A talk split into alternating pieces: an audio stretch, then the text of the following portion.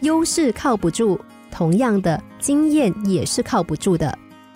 很多人喜欢登山这项运动，因为可以挑战自己，挑战极限。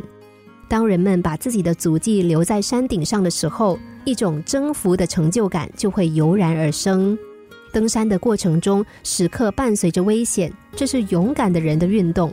但是，只靠勇敢还是不够的，还需要力量、细心等多种因素。在登山运动中，攀登雪山更是危险。在亚洲著名的喜马拉雅山，每年都会迎来很多勇气可嘉的人来征服它。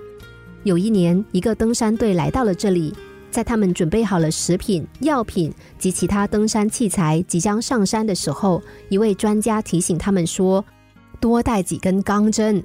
燃气炉的喷嘴在严寒的情况之下很容易堵塞，只有钢针能够解决这个问题。不要小看了这根钢针，如果燃气炉堵塞的话，就意味着全队的生命将要受到威胁。”遗憾的是，没有人听专家的话，因为按照经验，他们认为带一根钢针就够了，何必再多此一举呢？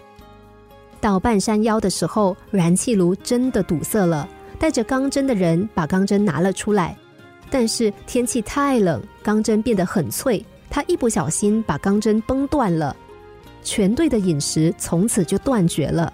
最后，登山队没有一个人从山上走下来。经验确实很重要，但不要只相信经验，完全凭自己的经验办事。经验不足或是经验过多，都会导致失败，造成无法挽回的损失。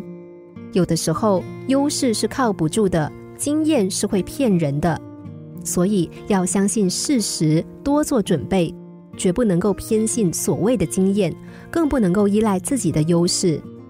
能正确看待自己的优势。懂得如何利用经验的人，才是真正的智者。